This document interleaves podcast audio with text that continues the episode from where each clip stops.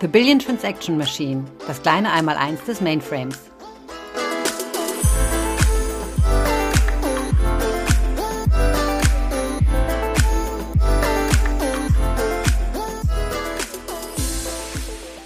Herzlich willkommen zu einer weiteren Folge von The Billion Transaction Machine, das kleine Einmaleins des Mainframes. Hallo von mir, Annalisa hier und bei mir habe ich heute den Nico. Hi Nico. Hallo, Servus. Hi, cool, dass du heute da bist. Wir haben nämlich heute das Thema ein Mainframe im Rechenzentrum. Und bevor wir loslegen, würdest du dich einfach mal vorstellen? Ja, voll. Also ähm, ich bin äh, physisch ein bisschen getrennt von dir. Äh, sitze gerade in Wien. Ich bin in, lebe in Wien und bin aus Wien und äh, bin seit 2020 bei der IBM. Und davor habe ich relativ viele ganz andere Sachen gemacht. Also äh, eigentlich habe ich Physik studiert auf der TU Wien und musste mich dann halt immer irgendwie durchs, durchs äh, Studium durch, ähm, durchfüttern und habe das meistens mit so Freelance Webdesign und Webdevelopment gemacht. Cool. Und so bin ich das erste Mal zum Programmieren gekommen. Mhm. Ähm, dann ist es irgendwie so passiert und ich habe drei Startups gegründet und war dort. Ist halt irgendwie so passiert. Unabsichtlich. Ähm, na, war, war aber wirklich so. Also das, das dritte war dann wirklich, nö, ich will nicht mehr. Ähm, das, ich sollte mein Studium zu Ende machen und dann war es eine coole Idee ähm, und es ging auch gut auf, aber ich habe mich dann zum Glück äh, ähm, irgendwann ein bisschen abgeseilt und äh, ja, habe dann was anderes gemacht. Ja, krass, wie, wie kommt man denn von sowas zu, zu IBM? Ich wollte, also IBM kennt, war natürlich ein Name, vor allem als Physiker ähm, kennt man IBM. Aber ja. ähm, Mainframes kannte ich schon sehr lange. Und äh, ja, eigentlich dachte ich immer, naja, ich als Physiker bin eigentlich einfach zu schlecht für Mainframes. Also da sind die wirklich, wirklich tollen Informatiker sitzen an den größten Problemen, okay. an den hochkritischen Systemen und ich, was, was soll ich da als Physiker? Ähm, mein Code ist nicht schön, der funktioniert vielleicht, wenn man Glück hat, in manchen Edge Cases. Okay, aber trotzdem hat es dich dann zum Mainframe verschlagen, ne? Mhm. Ja, also durch eine Kollegin zum Glück, ähm, da bin ich immer noch so dankbar, äh, weil ich, also ich hätte mich nie getraut, mich da irgendwie äh, zu bewerben. Also für alle, die, die Lust haben, äh, jemals was mit Mainframes zu tun äh, zu haben und sich, zu, äh, sich aber denken, nö, da bin ich zu schlecht dafür, bewerbt euch. Also wirklich, selbst ein Physiker schafft's. ja, du warst ja vorher bei der Cloud, gell? Bei mir war es auch so, ja. Ich, äh, also ich, ich kannte Mainframe überhaupt gar nicht. Und ich hatte immer von dieser Z-Systems-Fraktion gehört. Ähm, dann habe ich mich aber dann mit dem Christian, also unserem Chefchef, -Chef, unterhalten. Und der hat mich einfach total überzeugt, ja. Der hat mich vom Team überzeugt, vom, vom Thema überzeugt. Und dann dachte ich, ähm, das kann ich mir total vorstellen. Und ja, da bin ich jetzt. ja, man muss aber auch sagen, unsere Manager sind extrem toll. Also die sind sehr überzeugend. nee, das stimmt wirklich, kann ich nur bestätigen. Haben wir echt äh, ein super Team einfach im Allgemeinen. Genau, also Nico, dann ähm, Thema heute ist ein Mainframe im Rechenzentrum. Was kann man sich denn darunter vorstellen? Wie sieht sowas aus? Was ist überhaupt genau, ein genau. Rechenzentrum? Warst du überhaupt schon mal in einem? Bestimmt, oder? Ja, ja, ich war schon mal in einem Rechenzentrum. Ähm, mhm. allerdings, da war keine Z-Maschine in dem leider. Das war so ein ganz, ganz kleines, ein Mini-Rechenzentrum. Aber das müssen wir noch ändern. Also, äh, ich hoffe, ich, ich darf mal das Problem ist, ich bin halt in der Software tätig. Also ich bin eigentlich äh, für DevOps und Modernisierungsprojekte zuständig ähm, am Mainframe. Das heißt, ich mhm. verwende diese Systeme nur, aber wo die stehen, ist halt eigentlich egal. Das heißt, deswegen bin ich selten. Aber äh, beim Z16-Launch in Frankfurt, da habe ich die Maschine gesehen. Da durfte ich sie Sehr. Cool. Sogar die mit dem Plexiglas. Also man konnte ah. reinschauen. Die ist, die ist sehr beeindruckend, ne? Ja, genau. Und äh, heute, also grundsätzlich einmal, wie sich das, wie so ein Mainframe sich einmal einfügt in, in so eine Serverlandschaft. Und ähm, ich habe mir gedacht, wir sprechen ja mal ganz kurz darüber, weil, also ich habe irgendwie das Gefühl, vor allem wenn man jetzt, äh, aber das ist vielleicht auch meine Sicht der, äh, der Sache, weil ich so ein bisschen aus der Physik komme, aber meistens spricht man ja immer über so Supercomputer, über so High-Performance Computing, also HPC-Cluster. Mhm. Und ähm, weiß nicht, jetzt, äh, wo ich zwei, fast drei Jahre Einblick eigentlich in so wirkliche ähm, Business-Applikationslandschaften ähm, bekommen habe, das macht, also es ist natürlich auch wichtig, gibt es auch ganz viel, aber die, die wirklich wichtigen Applikationen, die wir tagtäglich verwenden, stehen in ganz anderen Rechenzentren. Das heißt, man muss einmal unterscheiden zwischen, ähm, glaube ich, zwei verschiedenen Arten. Also so diesen Großrechenzentren von äh, Unternehmen und dann einmal diese HPC, diese High Performance Computing Rechenzentren mit den Supercomputer, die dann irgendwelche, ein großes Number Crunching für Simulationen zum Beispiel äh, machen. Und äh, ich glaube, da sollte man mal unterscheiden zwischen den zwei, äh, weil auch das Aufgabengebiet von, von solchen Rechenzentren ja komplett unterschiedlich ist.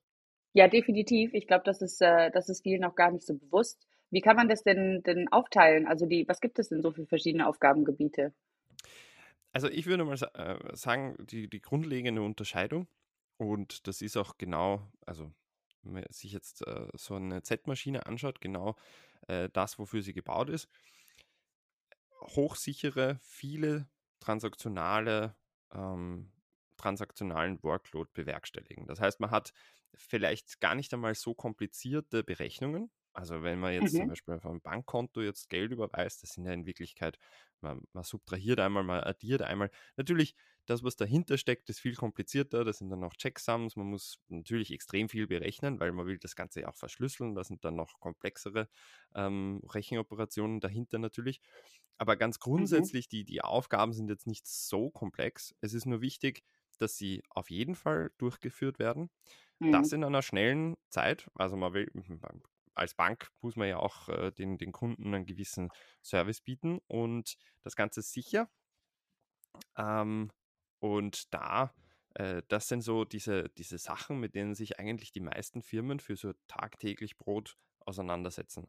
Also gar nicht dieses, ich brauche jetzt, weiß nicht, 500 GPUs, um ein, also kommt darauf an, welche Firma man natürlich ist. Also wenn man nur Forschung betreibt, dann ist das das täglich Brot, aber für den Großteil der Firmen ist das eben nicht das täglich Brot, sondern äh, man will ganz viele Transaktionen, man will ganz viele kleinere ähm, Rechenoperationen ähm, ausführen, aber das in, einer, in einem Volumen, das einfach riesig ist. Ähm, ich habe eh, wir haben da, ich glaube, diese Woche mal nachgeschaut. Ich glaube, eine Trillion ja. Transaktionen, Web-Transaktionen führen unsere Systeme pro Tag aus. Das ist so krass weiß jetzt nicht, wie viel Google an Google-Anfragen hat, aber sicher nicht eine Trillion. Also Wahnsinn, das kann man sich gar nicht vorstellen. Ne? So, also was das, was das also für eine Masse ist, ist unglaublich. Aber wenn ich jetzt so als Außenstehender, ne, ich habe jetzt gar nichts mit Mainframes zu tun.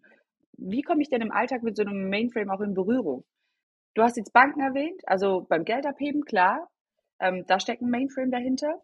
Wo kommt man denn noch so einfach mit dem Mainframe in Kontakt, was man vielleicht auch gar nicht so weiß. Wenn man denkt, so viele Transaktionen, mhm. dann müsste man doch ähm, über den Tag schon immer mal wieder damit in Kontakt kommen, oder? Also eigentlich die ganze Zeit. Ähm, äh, eben, das, was du gesagt hast, bei Banken, da stecken zu 99 Prozent sicher Mainframes dahinter. Also, ähm, wie, wie war das? Ich glaube, 45 der top weltweiten Banken, äh, also der weltweit 50 äh, größten Banken verwenden zum Beispiel unsere äh, Systeme, aber zum Beispiel Airlines. Also das, das ist interessant. Also da gibt es dann zum Beispiel so ein Interface, ähm, schaut ein bisschen altmodisch aus, äh, ist aber total cool. Ähm, 3270 Terminal. Und wenn man schon mal äh, auf einem Flughafen eingecheckt hat, dann kann es sein, dass man, wenn man mal hinten äh, an, an, an, die Bildschirme geschaut hat, wo die ähm, ganzen Flugbegleiterinnen und Begleiter äh, tipseln, einmal so einen Screen gesehen hat. Das ist einfach, weil viele Airlines ähm, unsere Systeme verwenden, mhm. weil es da eben wichtig ist, viele, äh, viele Flüge zu managen. Ja, klar. Das sicher und schnell und verlässlich. Genau. Ähm, Telcos ist noch so eine Sache, riesige Supermarktketten, ähm, also überall, wo es so hochkritische Infrastruktur ist. Also wo unsere Zivilisation quasi zusammenbrechen würde, wäre das nicht mehr. Ähm, überall da kommen unsere Systeme eigentlich zum Einsatz. Ja, klar, also das, das macht total Sinn. Ich wäre auch nicht so happy, wenn ich Geld abheben möchte bei der Bank und das nicht klappt oder einen Flug buchen möchte und das auch irgendwie nicht funktioniert. Macht total Sinn, dass da wirklich oder ein System dahinter ist, was total stabil ist und auch ähm, und sehr verlässlich ist. Genau. Und äh, das sind eben so diese Charakteristika und mir ist auch immer ganz wichtig, ähm, weil das oft auch ein bisschen mit der Chip-Architektur oder Distributed und nicht Distributed Welt ähm, entgegengesetzt wird man muss sich einfach anschauen, welches Problem man hat. Also es ist halt als Firma, mhm. was habe ich für Volumina? Wie sieht meine Strategie zum Wachsen aus? Ähm, bin ich jetzt ein junges Startup oder bin ich ein, ein Multimillionenkonzern ähm, weltweit? Äh, was sind meine Sicherheitsanforderungen? Und äh, die, die generelle Antwort ist, ist immer, also immer eine schlechte. Man muss sich da immer das Problem anschauen und dann spezifisch für das Problem äh, die quasi die richtige ähm, Rechenarchitektur und das richtige mhm. Betriebsmodell ähm, sich überlegen. Und unsere Maschinen sind halt einfach dafür ausgelegt, du, du, zum Beispiel auch die Skalierung. Also wir können ähm, unsere Maschinen, äh, das nennt man dann äh, vertikal äh, skalieren. Äh, vielleicht kommen wir dazu nochmal in einer anderen Folge, aber grundsätzlich einfach, unsere Maschinen sind extrem leistungsstark. Und äh, das heißt, man muss dann nicht immer zehn neue Maschinen kaufen, wenn man jetzt äh, 100.000 neue Benutzerinnen und Benutzer pro Monat hat, äh, sondern man lässt die Maschinen einfach nur ein bisschen mehr bearbeiten. Und das kann man halt zum Beispiel mit anderen Systemen, mit so distributiven Systemen, ähm, nicht. Da muss man einfach dann halt äh, 20, 30 neue Server-Racks einbauen. Und ähm, das sind so die grundlegenden Unterschiede. Und äh, witzigerweise auch, obwohl Mainframes so viel Workload immer bewerkstelligen, ich habe es noch nicht gesehen, aber ich habe es ganz oft gehört, ähm, es macht immer den kleinsten Teil, also jetzt physisch in einem Rechenzentrum aus. Das heißt, es ist ah, immer so ein, okay. so ein Standard 19 Zoll Rack eigentlich. Äh, Gibt es halt einen Schrank, zwei Schränke, drei oder vier. Das ist dann die größte ähm, Ausführung. Und das bewerkstelligt dann das meiste an, an Transaktionen, das meiste an, an äh, Interaktionen vom ganzen Rechenzentrum. Das ist eigentlich total verrückt. Und wenn wir jetzt zum Beispiel äh, in Screen Computing ähm, schauen und äh, uns überlegen, na gut, was haben wir da eigentlich für einen ähm, Impact auf das Klima und auf die, ähm, also was haben wir da für Platzverbrauch, was haben wir da für Stromverbrauch und so, mhm. Da schneiden unsere Systeme da dann natürlich äh, sehr, sehr gut ab. Wir brauchen extrem wenig Platz äh, für extrem viel Workload und dann auch noch sehr stromsparend. Ist natürlich auch cool.